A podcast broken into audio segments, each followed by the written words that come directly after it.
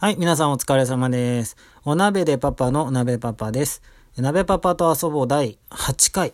えーこの番組はですね、えー LGBTQ、FTM の当事者、まあ、セクシュアルマイノリティですね、の当事者の鍋パパが、え当事者としての、あの、日々のあれこれとか、あの、思うこととか、そういうのをお話ししていこうかなと、そういう番組です。どうぞよろしくお願いします。あのーなんかうちの息子がね、あの、いや、息子がいるんですけど、僕。そう、あの、だから、パパで、お鍋で、パパで、鍋はパパなんですけど、あの、もう大きいんですよ。もう高校生なんですけど、そう彼が、なんか授業でね、なんか LGBT のことをちょっとやったみたいなんです。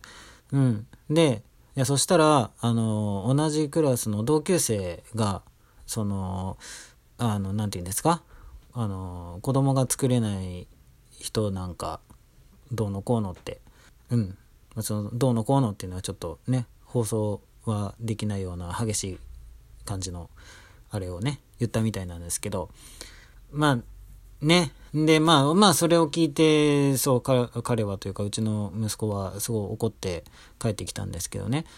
まあねあのそう僕もね高校の時あるんですよ。似たようなというか。あの僕も授業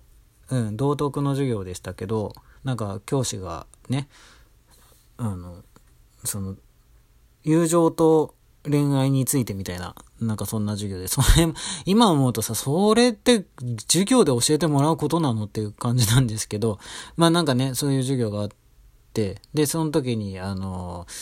そう、異性同士の恋愛は、うん、正常だけど、同性同士の恋愛は異常であるという、なんかこう、すがすがしいまでの、そういう発言をね、してくれまして。で、それを聞いて、まあ当時ほら、高校生ですから、10代ですから、あのー悩んでる、まあ、ただ中というか、ね、うん、だったんで、まあもう、その僕の地雷を思いっきり踏んでくれたわけですよ、先生が。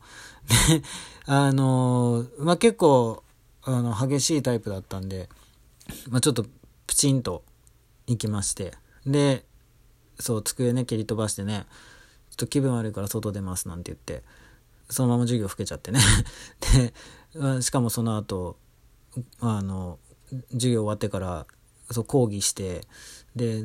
なんか全クラスでその授業内容の訂正をしてくださいみたいな。ねまあ今思うとね、本当 それはそれでどうなのっていう、あれだって、まあ当時ね、暑かったんですよ。そ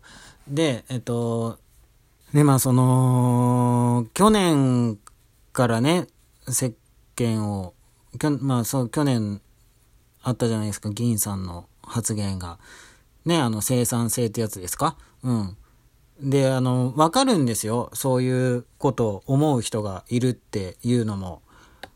その人間も動物なんで、その、種族の方、ななんていうんですか？繁栄とか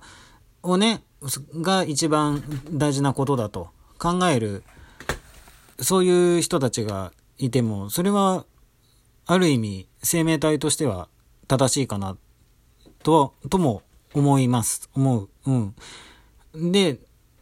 そういう発言になるのもわからなくはないんですが、あの、現実的に、その今すでにね、あの、僕たちだけではなく、その子供を産む、産まないっていうことだけ、だけ考えたらですよ。他にもいろんな理由、事情があって、まあ、産まない、産めないも全部含めてね、その子供を持たずに生涯を送る選択を、まあ、その、自ら望んでなのか、やむを得ずなのか、それもいろいろあるとは思いますが、結果的に、ね、いろんなパターンでいる、もういるわけじゃないですか、実際に。うん。で、それをね、今更そ、今この時代、この時にそれを言うのか、ですよ。なんか、その申し訳ないけど、すごい現実的、今、もうこの時代において、ちょっと現実的な発言ではないよねっていう。で、あの、あとはその、子供をね、産んでも、うん、あの、まあ、ね、自らの手で亡くしてしまったり、不慮の事故で亡くしてしまったり、育てられなかったり、育てたくなくなったり、いろいろそういう人たちもいるわけじゃないですか。ね。だから産むことだけが全然いいわけないっていうのはもうこんなにもたくさんの事例が、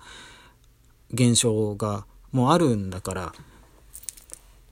なんか今、その、あの、LGBT に対してね、アンチな方がいらっしゃる、その、よく思ってない人たちがいる。それもよくわかりますけど、あの、題材にそれを選んだの、生産性、しかもその生産性をね、そのイコール子供を産むことだけみたいな感じで使っちゃったのがちょっと、あの、ちょっと違ったかなって思うんですよ。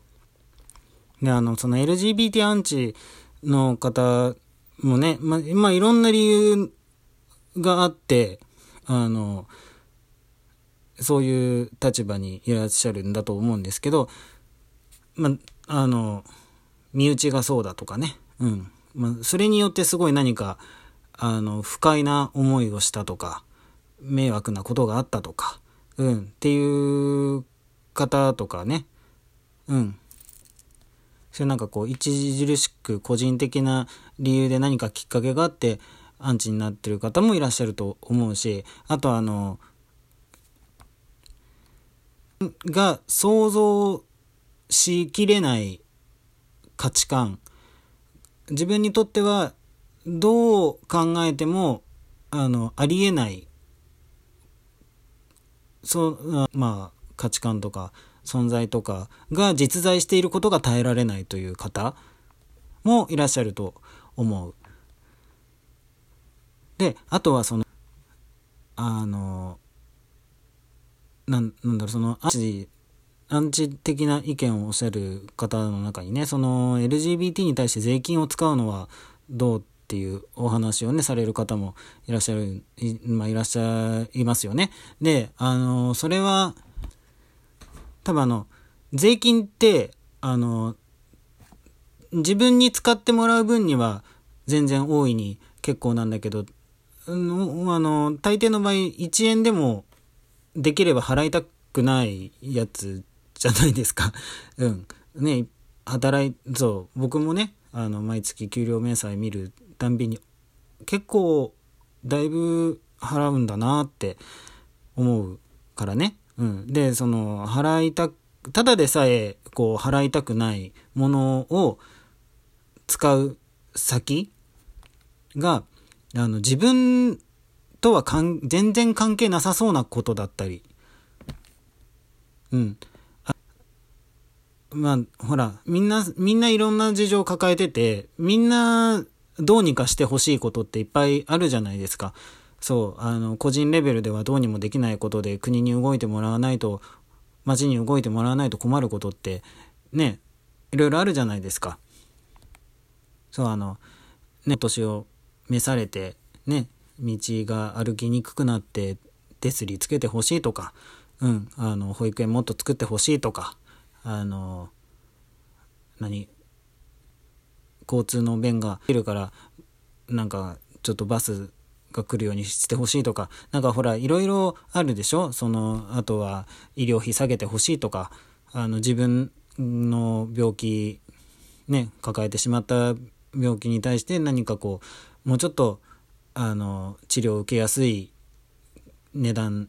設定にしてほしいとか。でみんな、みんな、やっぱ、その、ま、まず、いの一番にその自分が困ってることをどうにかしてほしいっって思うのは当たり前じゃないですか。うん。で、だからその中でね、あの、身近に当事者がいなかったりしてね、全然ちょっと自分とは関係なさそうだなって思うところに、その、自分の方に使ってほしいのに税金をね、そっちにも使うって言われると、ちょっと、ちょっとそれは待ってよって、こっちを先にしてよみたいなね、気持ちになる。で、それも、まあ、わかるじゃないですか。その、財源にもね、限りがあるし、やっぱその優先順位って多分すごく、つけがたいことという、困ってる人にとっては、その、それの問題が一番、今一番この世で困ってることなわけでしょ？うん。で、みんなそれ違うものでそれを持ってるわけだから、それどれから解決していこうなんて、それはやっぱり、その優先順位もなかなかつけがたいことだと思うし、うん。で、まあ、で、まあ、結、結論というか、まあ、で、それでね、そういういろんなこと見てたり、見たり聞いたりしてて思う、あの、僕がね、僕が思うのはですね、やっぱこう、なんて言うんですか、まあ、理解、理解するのはすごい難しいかもしれないですけど、こう、知って認め合うというか、ああの人はこれで困ってるんだな、この人はこれで困ってるんだなって、そう、なんかあなたが困ってるその問題に私は何か力になれることありますかとか、うん、あの、私の困ってることに少し力を貸してもらえませんかとか、そういうのがね、あの、なんでこっちより先にあっちにあの税金使ってんだとかそうそういうあれじゃなくてそういうこうあの助け合うじゃないけど、思い合ううん。そういう、そういう人と、人との関係が一番生産性があるんじゃないかなって、なんて思います。はい。また ところで今日も時間が近づいてまいりました。このこそ、これね、12分間までしかちょっと取れなくてね、最後いつも慌ただしくなっちゃうんですけど、はい。まあ、こんな感じでまた、あの、お話ししていきますので、よかったらまた聞いてください。どうもありがとうございました。バイバーイ。